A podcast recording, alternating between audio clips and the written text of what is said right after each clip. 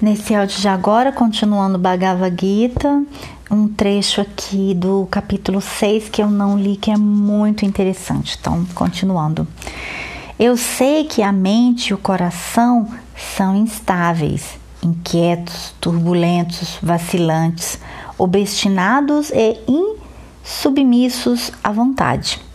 Parece que dominar o coração ou a mente em suas inclinações, em seus pensamentos, é tão difícil como reter um forte vento. Então, assim, ele está dizendo que, ok, eu sei que é difícil manter o controle mental, dominar o coração, né? É, quem fala isso é o. Deixa eu ver. É Arjuna ou é Krishna? É Arjuna, né? Que está aprendendo com o mestre. Então ele fala: é muito difícil. Krishna diz: tem razão, dizendo que é muito difícil dominar a mente, porque é instável, inclina-se ora para um, um objeto, ora para outro.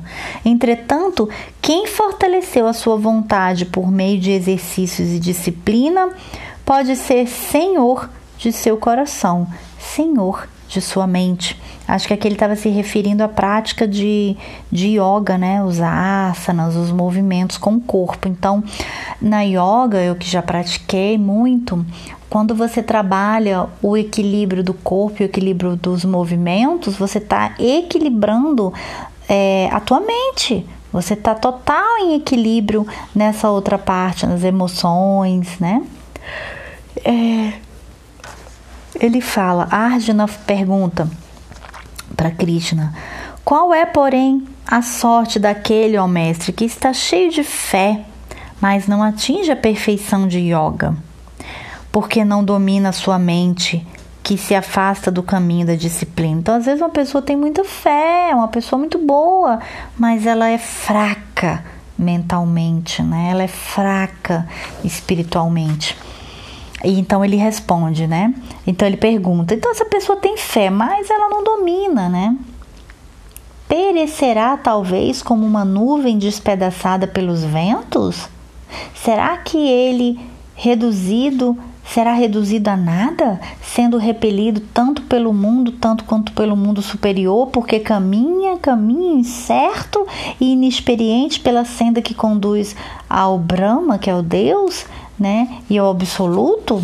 Responde-me, ó divino, porque tu unicamente podes dar-me explicação satisfatória e dissipar as minhas dúvidas. Krishna responde para ele: Não, meu caríssimo, não perecerá o homem em tais condições.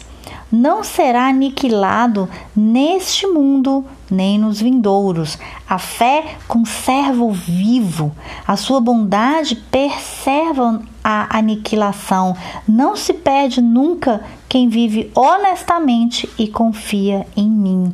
Então, por mais que você não tenha conhecimento, mas Deus não vai te abandonar. Você é uma pessoa boa, você é uma pessoa honesta, você confia, né? você tem fé. Ele diz: a alma cuja devoção é fé, acompanhadas de boas obras, carecem da aquisição da perfeita disciplina. Depois da morte do corpo, vai habitar o céu dos justos que ainda não atingiram a perfeição. Aí fica gozando felicidade por inúmeros anos, mas depois encarna em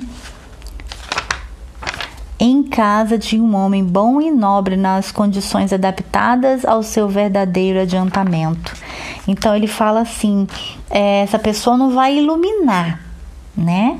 Mas ela, dentro do, do, grau de evolução dela, ela também vai ter ali os benefícios, felicidade. Mesmo depois da morte, essa pessoa vai para um lugar bom, por mais que ela não tenha se iluminado e ter percebido todo, né? Como a maioria das pessoas, né? E aí ele fala, ele fala que essa pessoa após a morte fica ali num lugar interessante. Hum. Mas pode depois nascer ou reencarnar em uma família mais adiantada, com pessoas mais conscientes, com todo o ambiente ali para ele buscar buscar ali a, a, a iluminação.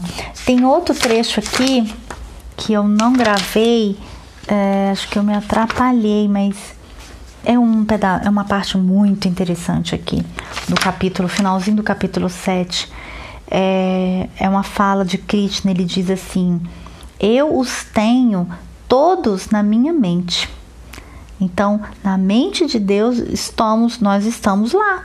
Mas em suas mentes, ou seja, nas nossas mentes, não pode conter-me em minha essência.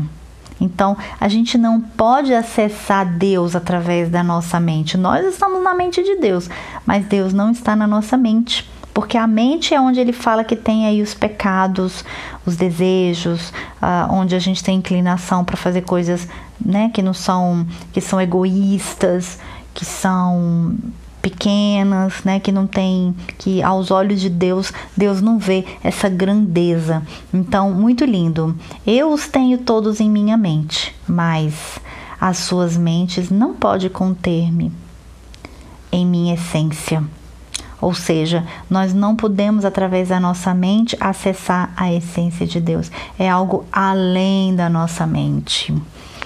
Então é isso. Agora eu vou gravar o cap... Não, agora não, que eu parei aqui no capítulo 8. Tô amando gravar esses áudios aqui para vocês, porque eu mesma já li a metade do livro e gravando os áudios me fez refletir, me fez assentar mais a leitura. Eu gosto muito de fazer isso. Ler um livro todo, depois eu leio tudo que eu grifei mastigo aquilo, interiorizo aquilo. E eu aprendo muito falando, ensinando para o outro. Não sei se faz sentido aí para você, mas eu, eu faço isso desde criança. Eu ia para a parede e pegava um pedaço de carvão e fazia de conta que era um giz, eu escrevia e fazia de conta que eu era uma professora. Então, por isso que hoje eu acho que eu tenho uma boa didática, porque eu treinei muito ensinando para ninguém. Fingia que tinha muitos alunos e botava até aluno de castigo, reclamava que estava falando muito, viajava, né? Mas é a partir disso, quando eu estudo, quando eu estudo e eu passo para outra pessoa, é como se eu estivesse lendo de um novo livro. Então eu vou tendo novas, vou tendo novas percepções, é, eu vou percebendo.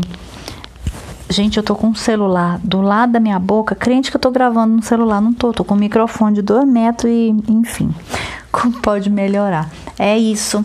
Nos próximos dias eu, ou quando eu terminar de ler a leitura toda, não sei, eu volto continuando. Vou querer fazer um resumo assim de todos os capítulos que eu tô super curiosa para saber como é que vai que terminar. Vai ter guerra? Não vai? Porque é bem ali no, na beirinha, né?